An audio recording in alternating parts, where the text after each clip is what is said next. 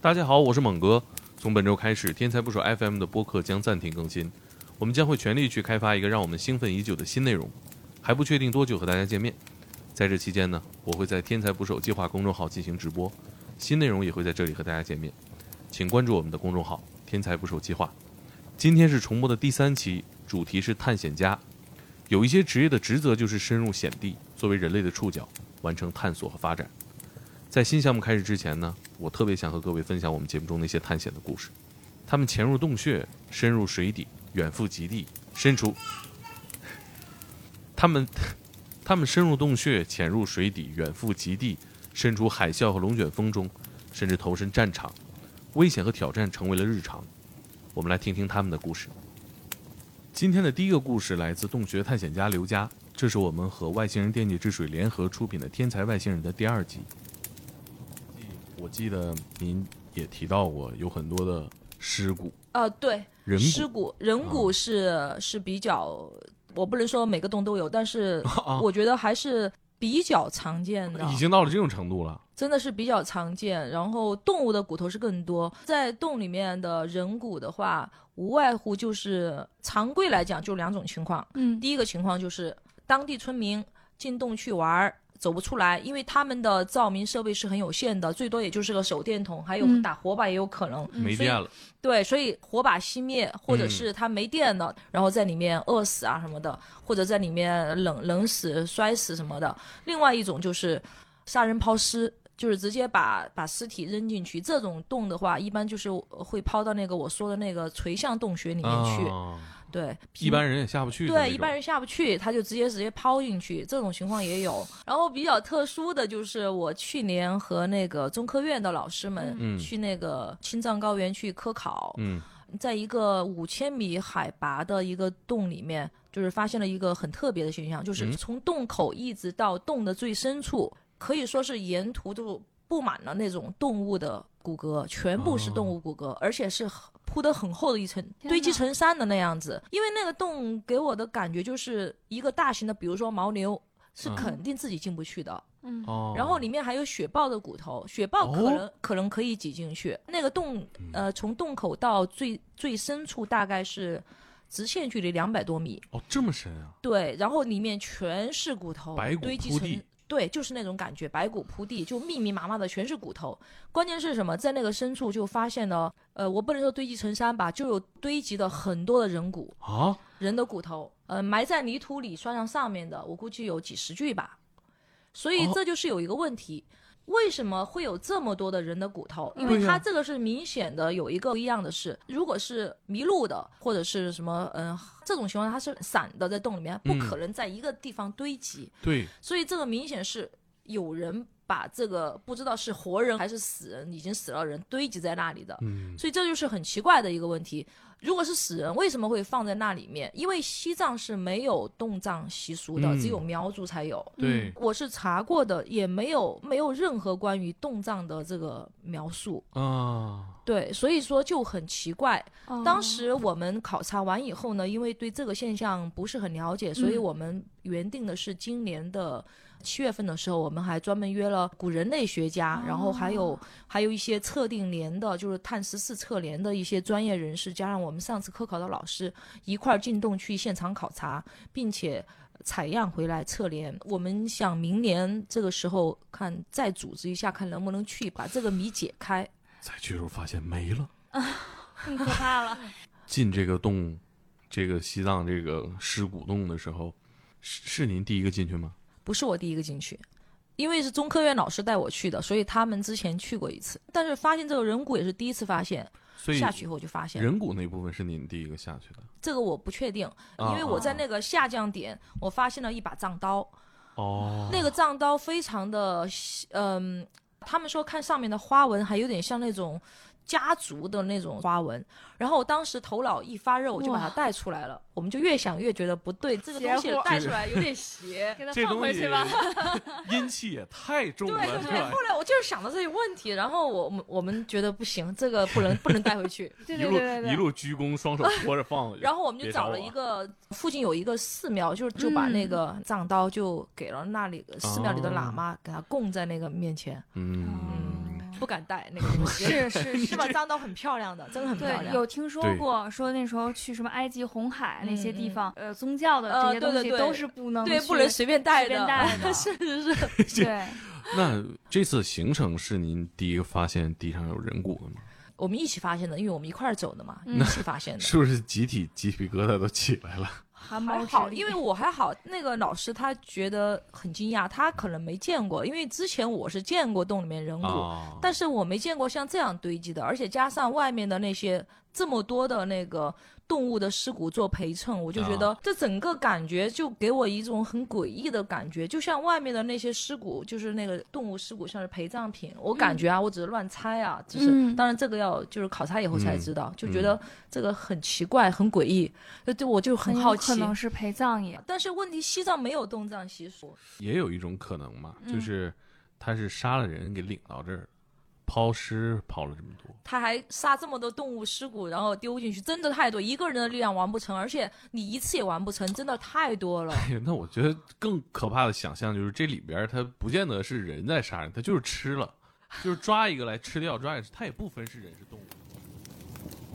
接下来的分享来自极地向导棒，节选自《天才职业》第七十三期。我还真的在南极的大陆上去 打过遍，换那个好你这个听的说法，不不合法吧？合法合法，因为我们去南极露营，有些船会提供在哦南极大陆上露营一个晚上的行程。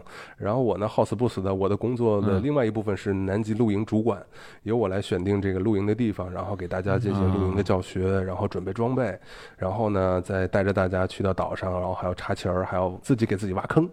然后那些欧洲人就管这个叫做挖坟，真是不忌讳是哈。digging up your own grave。然后我除了给自己挖坟之外呢，还要挖一个大坑。这大坑干嘛呢？放一个厕所在那儿。我们的这个厕所呢是一个塑料桶，然后上面带着马桶圈儿，然后马桶圈上面还带一个盖子。但是你又不能直接把它直接往雪地里一嗯怼，然后就放在那儿说来你用吧。光着屁股在那块儿，人家那睡觉的人一抬头看一个大屁股在那儿就不行。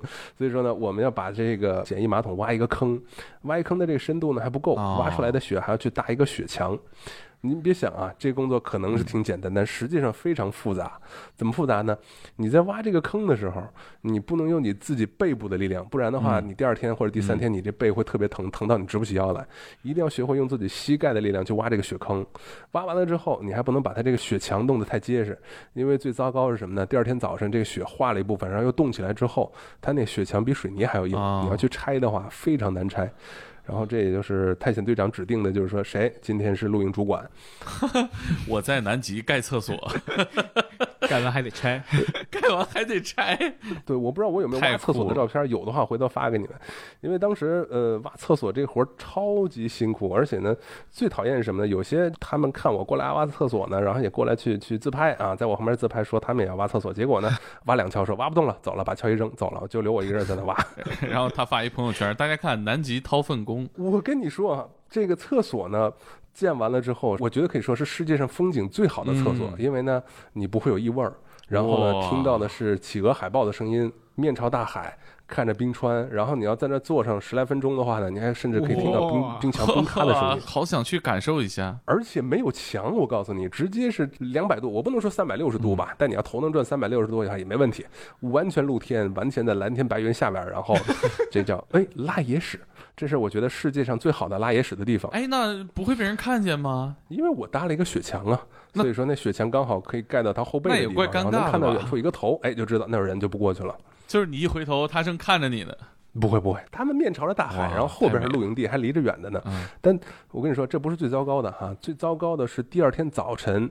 你想，我们露营一次嗯晚上大概有四五十个人去露营，然后四五十个人，四五十条睡袋，四五十条毯子，四五十条的这个装备什么的。然后四五十个人，那个晚上在那儿方便了之后，然后第二天总得有人把那个东西抬回来吧。作为露营主管，那这个活儿呢又是我干。晚了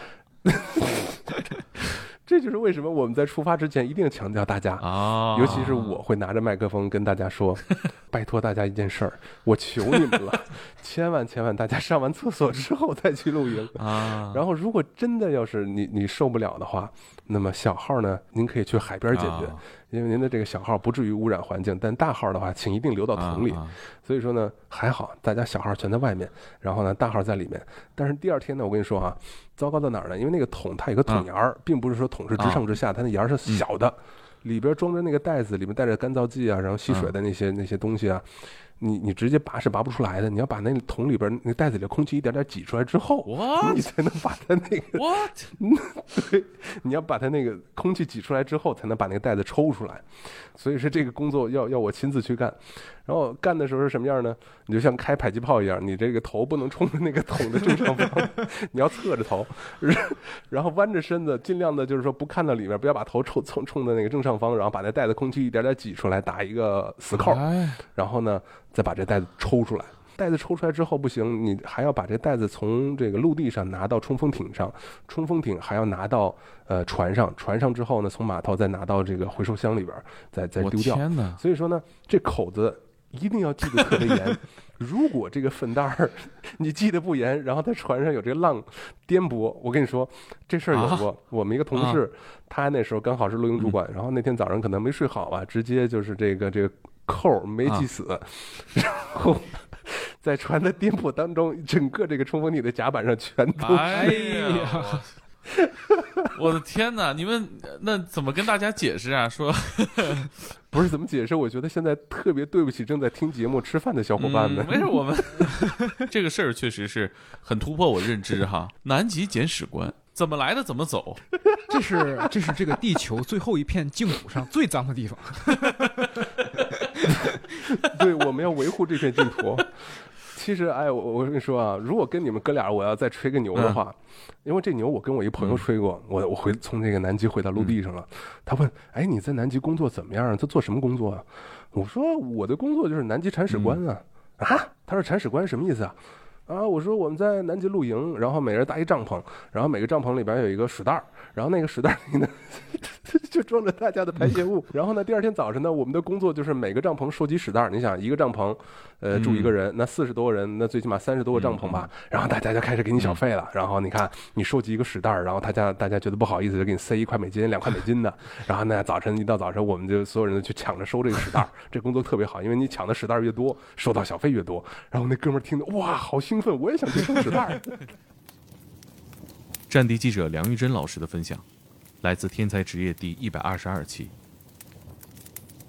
我自己经历过的是什么？我们是在贝鲁特的时候，贝鲁特曾经号称东方小巴黎那么一个地方，曾经特别繁华的一个地方，旅游的人也很多。但是开战之后，整个广场上你基本上见不到人影儿，所有的什么咖啡馆啊、小餐厅啊。一些服装店呀、就门脸上的全都是关的，白天黑夜都关着，没有人过来。他什么时候有人呢？每一次轰炸的之后，事情比较大了，有伤亡了，或者有什么，就是人们会出来集会一下，游个行、看个艺啊，就是发表那种呃反战的这个演讲啊。但是日常情况下，人们都躲在家里，就是偶尔的新闻上说了，今天可以加油了。呃，今天超市可以开了，大家可以买东西，然后就呼噜呼噜去去买，都是买完了赶紧回去，就这么一个状况。那天吧，其他一些先去的记者，他们集中的饭店已经住得很满，我没有地方住，我只能另外找了一个地方。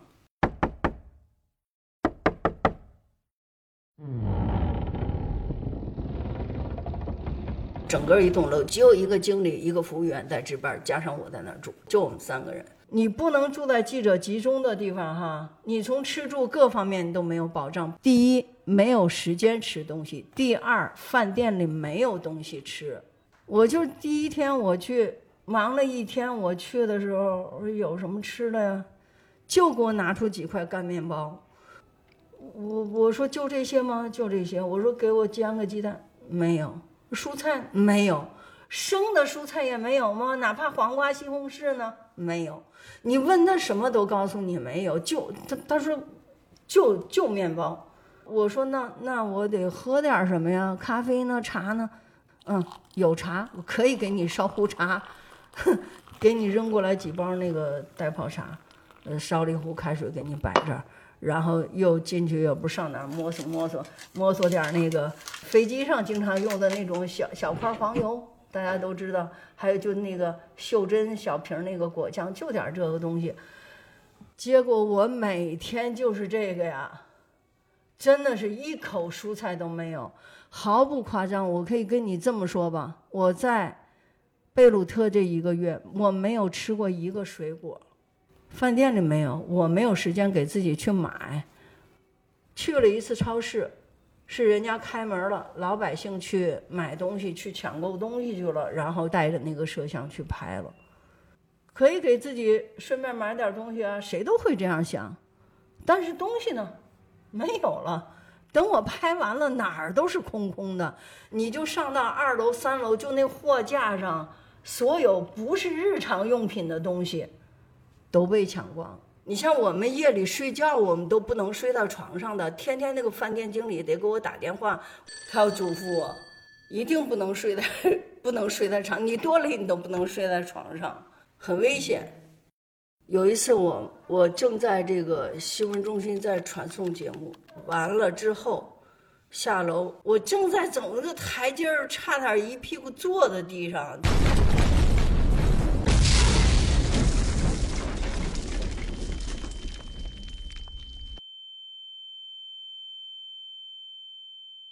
就那个声音，震的耳朵呀，一下子什么都听不见了。那个感觉哈，我当时就觉得人都能从那个地上弹跳起来，就是它震动的那个程度。那枚导弹下来，至少有二百吨以上的炸药，离我的直线距离只有四公里。那一个炸弹下来，那窗户都哗啦哗啦响，墙皮都往下掉。比较恐怖的是什么？就这一枚导弹下来哈。你还没有从这个震惊当中缓过劲儿来呢，哈，哐叽一下，第二枚又又下来了。然后这时候就是除了军人，就是我们这些记者，现场只有这两种人，他们的军车就都一直在在新闻中心外边好几辆，有坦克有装甲车，他们就迅速上车。那记者就比较慌了，你说我是顾自己命，我去逃，我往哪儿逃啊？我我人都有生命危险了，我还顾那设备干嘛呀？所以都显得挺慌乱的，就就都抓着自己的头盔啊、防弹衣，就开始往身上穿。可是这时候呢，我的设备在楼外拐弯儿那个墙根底下，离着还有个距离。就我想着，我过去穿它干嘛呀？反正它也炸完了，我就还在这儿待着吧。结果好，还没等怎么着呢哈，哐叽，第三枚导弹又下来了。那天是，哎，真是绝了！他那天真是打疯了，连续三枚导弹啊轰炸贝鲁特，那是首都啊，你就这么轰炸呀？他真的就这么轰炸？当你什么都看不见的时候，你那种恐惧心理更强啊，因为你好好的在这儿待着呢。你正吃饭呢，或者你正工作呢，哐叽那枚导弹扔下来了，对吧？离着你又又又没有多远，那种震撼，那种恐惧，那真是不是一句话两句话能说出来的，对吧？那咱就不说别人了，咱就说这帮记者里边，那真有掉眼泪的。接下来的故事来自 DNA 鉴定师邓姐，天才职业第二十九期。就他把我们接出去之后，就是有很多记者采访啊什么的。然后我们当时已经没有直飞，呃，直飞那个普吉的航班了。我们就在曼谷转了一下机。普吉岛啊？对，普吉岛，它是离普吉比较近的攀牙。我们第二天早晨又飞从又从曼谷转机到普吉，到了普吉当地的领馆接了我们，我们直接坐上车就去现场了，就去现场。就是整个攀牙，我们看到的情形就是就是你已经。不愿意看了，就是你会看的热泪盈眶，满地的废墟，整个你开过的沿海岸线全是废墟，你还会看到几个戴 N95 口罩的人在低头在找，我们就问他们在找什么，他们在找尸体，因为那就是个海岸线，就是尸体一波一波的被冲上来，他们会有一些临时的尸体的救助站，就有的尸体它都没有，它那裹尸袋也不够嘛，你想，泰国就整个那个地方差不多就三千多具尸体。那一个地方就三千多具，就就潘雅府整个那个地方，我们就开着车一直往里走，看是什么情况，就这么往里走。我们走到一个一个地方，就是就下来看了一下，刚好那边有泰国卫生部的人，就跟他交流。我们说是我们是那个领馆的人带着我们说我们是中国来的救援组，我们希望能够参与救援。我再我再回头看去，天哪！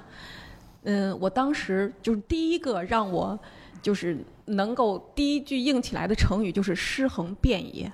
我第一次是知道什么叫尸横遍野。你想，我做过法医，我之前做了六年的法医，我也见度见过高度腐败的尸体。那我是第一次看到那么多尸体，他把尸体就停在一个寺庙里，就这么一排排一排排，就那个那个场面，我我有照片的。我之前还发过一个公号文章，因为这个可能因为尸体太多被投诉了，因为下就是发给发发给我几个啊，好的，被被被删掉了，就是那个我有一个就是就是尸横遍野的那个感觉，我们就跟他们，呃商量完讨论完，明天我们就在这个地方工作。在寺庙里面，它就是一个寺庙，这还挺有佛性的。呃，就是泰国的寺庙很多嘛，他把临时救助站找出来的尸体也都一个一个往那儿往那儿码。就是真正现场干活的时候，你会发现你，你从国外带回来，从国内带回来那东西，通通都不实用。你想，就这样的天气，而且泰国是湿热，又在海边，然后我们穿着猴服，你知道猴服是不透气的吗？是，嗯，一点气都不透的。就是我们当时就为了害怕，就是我们当时老板就说你们，嗯，就是就是我希望你们能活着回来。我们走的时候是这么说的，希望你们能活着回来。有这么危险吗？当时觉得大灾之后必有大疫啊，尤其那么多尸体，它这各种的感染啊、细菌啊、这病毒真的是不好说。这个那呃，老板给你们践行的时候，是不是也得动员一下？他就跟我说，他说邓亚军，我对你的要求是把他们几个人活着带回来。啊就是我我那那意思就是我不能让他们生病，然后我得把这个活儿还得干好，还得漂漂亮亮的凯旋而归，对吗？我看还送你们佛珠还是什么？对，送了少一串，我没有，他们四个人每人挂了一串佛珠，因为他们四个人到的早。然后老板先来后到是不是？老板就买四个，这他是家里存的，他特意从家里找出来，他就跟我说，嗯 只有四个？啊，只有四个了，没你的了。但是我对你的要求就是把他们活着带回来。那不应该老板把四块都给你吗？对呀、这老板也不 也不怕不吉利啊。然后就这种情况下，这种情况下，我们第一天去那儿干活的时候，我们四个人穿的猴服，戴了几层手套，戴着口罩，N95 的口罩。妈呀，发现现场你还干活呢，你你喘气都喘不过来。就是我们前边就是干了十具尸体之后穿的这个，我们就不行了。我下来之后。本来是要做好防疫，后来告诉他们，我说我受不了了，要么干活，要么就别不得病，你自己选吧。我说我我脱了，我就直接把那猴服全都脱了，然后我就跑去问泰国的那个工作人员，我说给我一件一次性的手术服，他就给我们，他们几个一看我这样，他们更受不了呀，他们也全都脱了，就一次性的手术服穿到身上，然后穿上泰国人给我们准备的雨鞋，但雨鞋不是这么高一点吗？嗯。准备的雨鞋，然后戴上手套，戴上简单的口罩和就是手术手一套手术服、帽子呀、一次性的口罩，我们就这样跟着他们干活。就这种情况下，你还能把那活干下来，否则你真的干不下去。但是你说之前的猴服它其实密闭性比较好，戴这个口罩它其实应该有很多尸臭味儿啊。哇，尸臭味儿！那个，我后来给他们讲，他们说你不许再给我讲了，不许说你每次都反胃，就是他根本就就。就是不能避免那个尸臭味儿。你想，那个有些尸体是被裹尸袋包着的哈，我们呢要把这个裹尸袋打开，我们要负责量尸长，要看尸体上有什么衣服，因为他全都腐败巨人观了。回头你看了照片，你就会知道，他整个人比平常正常人大两倍，他就是这样的头，然后他就整个胳膊恨不得就这么粗。哦，然后你们要做什么？我们要量尸长。要检查他身是有没有伤口，他身上有有没有什么首饰，他穿的衣服的花纹是什么？我们要拍照，要把它翻过来，就背上还要看看他有什么问题，比如说有没有手术的痕迹，有没有其他的痕迹。第二天我们还要做牙齿，还要取骨头，就是程序很复杂。哎，是要每一具尸体都要这样啊。是的，他要进行个体识别嘛，我们要取他的生物检材。啊，就是要做最后的 DNA 鉴定嘛。对对对，因为尸体全都高度腐败，他们本来泰国。传统的方法就是可以做指纹识别嘛，因为泰国几乎所有人都有指纹，但是那个水泡的那个就是就是这个手上的皮一一碰就掉了，就是就是唯一能做的可能就是 就是 DNA 了，因为牙齿它不像欧美人会有自己的牙齿档案，那那我们亚洲人很少有自己的牙齿档案，牙齿也做不了，就是最有效也或者说唯一的一个身份识别的标识就是 DNA 了。就只能做 DNA。可是你们去这个看尸体的特征，他都巨人观了，什么伤疤呀、纹身啊，什么岂不都是看不到了？有的还是可以看到的，比如说我们在有的人手上就能看到戒指，他戒指上有的。他欧美在那儿度假的人比较多嘛，戒指上会刻有名字，这种对他的识别相对就会好一点。儿，因为它是最后的识别不仅是需要 DNA 的数据，它前期的各种数据，因为欧美人的牙齿也有牙齿记录，这些牙齿都要拍照存档，这些都要做，它统一的最后进行的识别是。指纹，指纹没有再说，然后 DNA、牙齿，它一系列这些东西出具出来，整体做一个 match，做一个匹配，哎，那这戒指是不是撸不下来？根本弄不下来。你想，它都都都都是腐败的嘛？就但是你要把戒指上的那个，就它的泥污啊什么的冲洗掉，要给它拍照。你们还要洗这个东西？对啊，就是所以近距离的，特别近距离的，特别近距离的，就是其实这个倒是你你知道，我们嗅觉是会有一种，就是你常在这个味道里，你就会习惯了，但是你就怕那第一下，对吗？对，我们要打开它果实袋儿，我们必须要很低吧？我们要低着头把它果实袋打开，这会儿你的感觉就是，这个这个这个尸臭味儿冲到鼻腔里来，然后那个就是你控制不住自己的，那是一个不能有你控制的反应，就是胃里边的东西哗就反上来，可是你还戴着口罩啊。然后你还得把它咽回去。为什么？因为你不能当着外国人面说我看尸体了，然后我们是跟泰国法医一起嘛，对啊因为记录是泰泰国人在记录嘛，我们这么反过来，我们再当人面吐，我们就再咽回去。每每一具尸体都有这个动作，然后反上来咽回去。接下来分享的是天师卡赞，来自《天才职业》第三十期。城市了，呃，是已经台风已经来了，还是说啊，之前台风来之前，来之前你们是已经精准的预测到会在这儿登陆？其实我们当时是两路人马，一路是在浙江，一路是在福建，然后等于说我们都是往这个两面交界处在靠。啊这样的话，就是它台风，我们当时一开始预报的是在这个两个省的交界处登陆，我们到时候看哪路人更能离台风的这个中心更近一些。到的时候，其实风雨还没有来。当地的时候还是比较热的情况，因为台风的这个外围啊，这个下沉气流，这个其实就是一个有时候也是一种可以让公众就很麻痹大意，因为大家觉得哎，这个晴天里对呀、呀、对吧？一点风没有。啊，对，嗯但是他来的时候可能就一两天就就就瞬间瞬息变化，基本上来到了这个就是苍南县这个位置，然后跟他们县气象局的同志呢一起，啊然后他们他们就是开车带我们，因为他们对当地非常了解，海岸线他们也非常熟，所以说他们就是就是选择好的点，然后比如说我们去拍摄了一些船只是怎么回港避风的，啊，当地的这个渔民啊，还有一些那个就是农民啊，就是他们是怎么去应对的，然后包括当地的防汛部门是怎么部署安排，比如说怎么转移啊，怎么去给这个房屋加固，怎么拆除广告板啊，哦，这等于来之前，当地已经做很多这样的事情。对，对对，他们都已经这个就是我们到当地的时候，当地基本上都已经做完了这些事情，所以我们到了这个码头啊，或者咱们就没人了都啊是没人了，只有武警战士，啊。然后武警呢他会跟我们去聊一聊，然后哎，介绍那他们在那儿的工作是什么呢？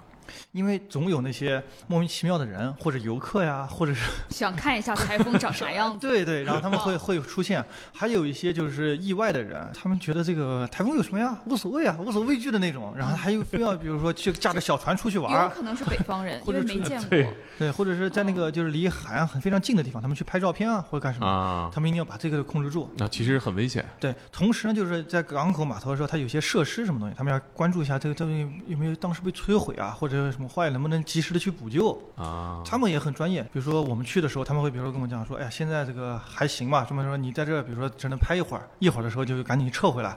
然后我们哪地方有一个避风点，包括说他们会跟我们说，就说哎，把这个风太大的时候会拴根绳子在海边，啊，然后你那头可以绑在一个建筑物上。把你们人拴在建筑物上，对对对，让他他吹跑了。对啊，会啊，你会万一吹到海里了，你遇见过这种情况吗？我能遇见，我要要预见这种情况，我就不在这儿了，就这个很危险，如果一旦被吹到海里，很有可能就上不来了，那是绝对上不来，就肯定上不来了，肯定上不来，因为它风浪非常大，然后也没有办法，没有时间去施救，是吧？嗯、这个没有办法去施救，因为他没办法去下海。这是一个挺危险的科研工作者。真正这个灾害啊，我们只有真正在现场把这些东西传递给公众才有意义。我们做了这么多年台风报道以后，慢慢慢慢，大家其实对台风也都有所了解了。现在就是说，最起码，嗯、比如说，即便是生活在北京的人，你跟他聊台风的时候，也能聊上几句，也不是说这个完全说没有不知道这个不知所云，从哪来从哪去，那也不至于了。电。视上能看得到吗？对对啊对啊，就是新中国建建立初期的时候，比如说五六十年代，嗯，一场台风或者强台风或者超强台风的时候登陆的这个我国的话，很可能会造成几千人的死亡。啊，就是一场台风几千人死亡。会因为什么被卷走，还是被砸到？呃就是比如说这个风浪太大，嗯然后呢，像您刚才讲的，比如说卷卷走也有可能啊，要让或者是房屋直接被摧毁。比如说它海边的一个小城镇，一下子整个城镇就没了。历史上也发生过很多。然后，嗯、我这么讲说以后，我们才这个积累了不多这么多经验。所以你现在跟渔民一聊，他只要一看到台风的时候，他比你动得快，响应快，他很快就会开到那个就是避风港他那个船，啊，然后就等着排队，然后开始进去，然后他们一艘一艘船上给你排好位置。嗯，呃，特别是进入二十一世纪以来吧，这些事情，然后结合现在大家船只上都有定位，然后都好找。呃，等于你们需要到海边去报道。靠近海边的时候，你才能看见那个风浪，才能看见这个具体的影响。而且嗯台风登陆以后呢，它虽然可能比如说往这个内陆走，但是呢，随着这个地面的时候，因为在海洋上它有水汽给它补充，在陆地上的时候它就没有这个条件，所以它就是不断的在摩擦，消耗它内部的能量，所以台风会逐渐逐渐的减弱，直到这个停止编号为止。所以说，你只有在海边的时候，正好是在陆地上就是感受到最强烈的时候。嗯，当然呢，像美国的一些那个就是那个追风的爱好者，他们追飓风的时候啊，他们可以开飞机，然后飞到这个就是这个台风的顶之上，然后去看到那个台风的那个样子，然后拍那些东西。那你们在海边拍的话，你你们预想中想拍到什么样的画面？这个风的形象最直观的感受是什么样的？嗯，风呢是看不见摸不着的，然后只能通过这个就是人的这个皮肤的受力的感受，才能知道风的存在。所以我们想拍的时候，其实也挺难的。再加上他们把这些什么广告牌啊什么全撤了，然后树 树啊，你拍那个树可能会有一点那个就是那个风吹到那个感觉，嗯这样但是效果很不明显。嗯、拍浪是一个解决方法，就是能啊能看出这个就是风非常大，然后那个浪很大概有我看看有有这种八米十米都有了。哦，那么高，就是我我我因为有有照片，然后就是他们那个就是我同事帮我拍的，比我人高很多，就在我身后，这是一个，还有一个就是说，呃，像这个风，它其实声音是挺吓人的。像夜晚的时候，我们尝试过，就是打个灯，然后就拿摄像机然后拍的时候，它那个雨不是雨在往里啊面飘嘛，然后就可以拍出那个雨往里面飘的感觉，然后你能听那个风声，就完全跟恐怖电影里面是一模一样的。鬼哭狼嚎。对，直接可以拿去黑 那个当背景音了，就是非常吓人。然后再加上因为是黑嘛，周围一圈全是黑的，那晚上拍的是挺吓人，听着。菲特他登陆的时候夜，他是后半夜登陆的，然后登陆以后那时候，我们正好在那个户外想做一个直播，就是直播连线。当时我就看到是有一个巡夜的人，他拿手电筒，然后然后巡夜的时候，叭被风给吹倒了以后，他倒在地上，手电筒甩好远，然后人根本爬不起来，那个人就爬不起来。后来我们就等过了一会儿时候，才过去把他扶起来，然后脸上就全是血，拍的拍的拍，就脸拍到地上了。所以我们在追风的时候，就是不管在什么样的环境当中的时候，一定是观察周围，哎，这各种情况，特别是迎风的风向的时候，一定要观察有没有东西会吹过来。你比如说，我在这个台风中心的这个偏北的位置的时候，是海上往这个陆地上吹的风的时候啊，相对来说安全一点。那么如果我在这个就没有杂物是吧？对，如果你要是从这个台风中心的这个偏南的位置啊，然后它这个时候风是从这个陆地往海上吹的时候，那就保不齐了。这个 这个城镇里面有什么东西，然后吹出来很有可能。然后除了这个具体的东西以外，还有一个就是沙，因为在海边的时候就是那个沙滩嘛，啊就是滩涂比较多，然后它那个沙会吹起来的时候，其实刮脸上跟刀割一样的，也挺疼的。等于说你们开车到台风的中心等着，它预计的那个中心，因为它在海上，嗯台风在海上，我在这个我就估计它要到这儿，我就在这附近先等。最后一个故事来自水下摄影师周芳，节选自《天才职业》第一百一十二期。我记得有一段是您拍的水下的古城，嗯。然后这个水下这个宅子的主人还是后人啊，拜托您带一片瓦上来啊，主人，主主人，主就是说这个宅子水淹之前是他们家的。对对对，他小时候，啊，哦。因为这个宅子是六十六十年前，现在应该是六十二年前了，因为当时我拍的时候正好是六十年前。宅子是一九五九年，当时修新安江水电站的时候，然后整个被淹掉的。嗯，那他是也住在附近，安置在附近吧，算是，嗯，他后来他他安置在那个淳安县城了。嗯，然后我们也是找那个当时去，其实说起来特别特别有意思。我们当时去拍的时候呢，我们是在村子里走访的时候，是当地的一个村民给我们提供了一个线索，说那个他们那个水下会有一个什么许氏的祠堂。就可能像您刚刚说的这个庙一样的祠堂庙宇那种非常古式的建筑，然后这个水下特别特别漂亮。然后他们都下去看过了，他们没看过，但他们说哪个村民家里边有一个家谱，那个啊家谱里面有一张他们那个村子以前的地图还保留着，他说你可以看那个地图，然后找到这个这个祠堂，就相当于给我了一张寻宝图。哇，这还是盗墓，听来 听去对我感觉我这真的是拿一张寻宝图，我一看，啊哎，我说这个寻宝图，我就到处跟那个村民走访嘛。但是其实村民没有概念，他给你指的方向、说的很清楚，但其实你根本找不到。六十年前的事儿了都。对，而且他跟你说啊，就在这个山头下去。而且你想，水被淹了之后和以前它没淹的时候，其实景象是完全不一样的。对，方位可能对对对，会变。完全不一样。嗯他就这个山头下去，然后你就沿着这个山脊下去，很快就能找到这个宅子了。但是我们下去找了很长时间，根本找不到。后来我们还用了声呐定位，啊然后来做探测。声呐是会显示一张图吗？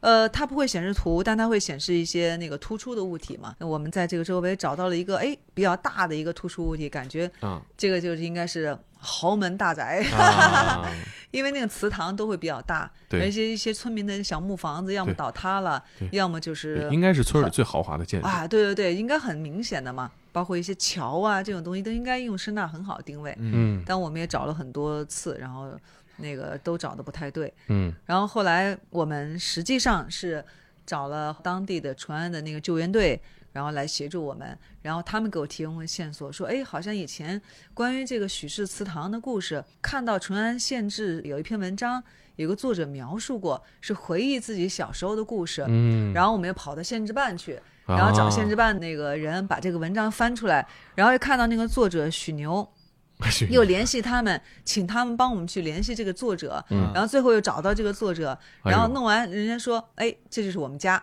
啊 说你们找的这个宅子就是我们家，也不是说什么许氏祠堂，就是我们家，啊就是我们许家的那个老宅子，嗯。大户啊，啊，对对对，就是当时的一个大户人家。然后后来我们在水下整个的记录和探索，就是这个徐老全程跟着我们。然啊后，老爷子多大了？当时拍的时候六十六七岁，现在应该差不多快七十了。嗯，哎，非虚构多重要！你说没有限制记录的话，嗯这这线索就没了。对对对，然后是，然后他就给我们提供很多线索，也提供很多帮助，因为我们不知道这个宅子是什么样的，但是对于这个宅子在水下我们进去其实是很谨慎的，嗯因为毕竟被淹了六十年，嗯又是一些木质的屋顶啊结构你肯定会怕塌掉。嗯那我们下去之后，我们也不知道它一共有几层，也不知道它屋内的结构是什么样，嗯我们贸然进去的话，有可能就出不来，嗯就会塌在这个是房屋建筑里边。所以其实徐老也给我们提供了很多线索，他告诉我们哦他屋子从门堂进去之后，然后哪个位置有个楼梯，然后家里有个哦二楼，二楼有个小的一个隔层，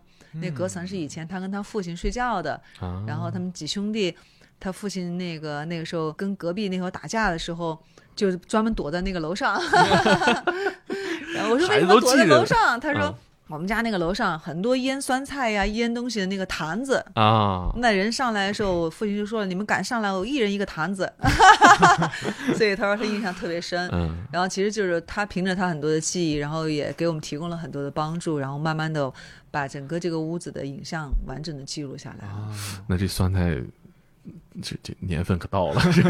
对，实际上还有什么呢？家里家里面那些那个楼上的那些罐子、坛子那些还都有，然后门厅里面的家具什么的当然都没有了。院墙、家里旁边还有一个喂猪的那个猪槽，哦哦那个、这都还在对，那些都还在。那徐老爷子没委托你们挖点什么值钱的上来啊？他没有，但他倒是说想让我帮他带一块瓦，他觉得可嗯能对自己家乡来说，对自己的老宅子来说是个念想吧。嗯他觉得就说你帮我带一块瓦上来，然后也相当于我留个念想。哦，给他起上来了吗？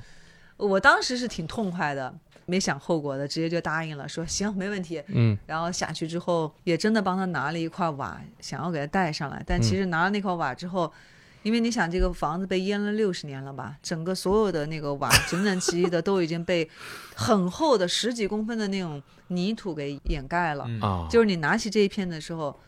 就尘土飞扬的，然后这片瓦就变得嘎新嘎新，就跟那个哦环境格格不入的。其实那一刻我自己就觉得有一点点警醒了，就可能感觉自己真的不应该破坏到这段历史的沉淀，然后啊可能很多东西我们可以用影像记录，然后用影像来还原，但是可能我们并没有权利去改变改写历史。嗯，所以后来我又把它放回去，出来之后也跟徐老说，反正徐老也挺理解的，啊，说一切顺其自然吧。我以为拿下来就加塌了。没有，我要拿一下塌掉了，我就罪人了。跟徐老师说，好消息是我瓦给你带上来，坏消息是这房没了，只有瓦哎了。呀，对呀、让我听到这儿乐了吗？我给你带了个念想，但你也只有这一个念想了。我给你断了，这念想今天也算正式断了，这不是跟三体三体最后一样吗？墙也拆了。对，留下了一个地图的标本。嗯，嗯，还有就是我在想，上来了当地的文物保护单位说不行，你给放回去。呃，没地方放了，墙塌了。哦，实际上还跟新的一样，嗯，对，这种海底的这种特殊的保存方式，我觉得最震撼的一点就在这儿，它没有受这个风吹日晒的侵蚀，它可能某种程度上保留了一些原始的风貌。那水泡不坏，可能就对不太容易对坏。对，泡不坏的就东西，水不能够嗯腐蚀的东西，像木头什么的嗯就不行。嗯，但像砖呐、瓦呀这些，包括石材啊这些，其实都还是非常完整的，可以保留下来。嗯，每个人在工作中跳出自己的舒适区，去迎接新的挑战，都是一次探险。希望大家喜欢今天的精彩重播，也希望我们的新项目开发顺利，尽快和大家见面。关注“天才不手计划”公众号，等我回来。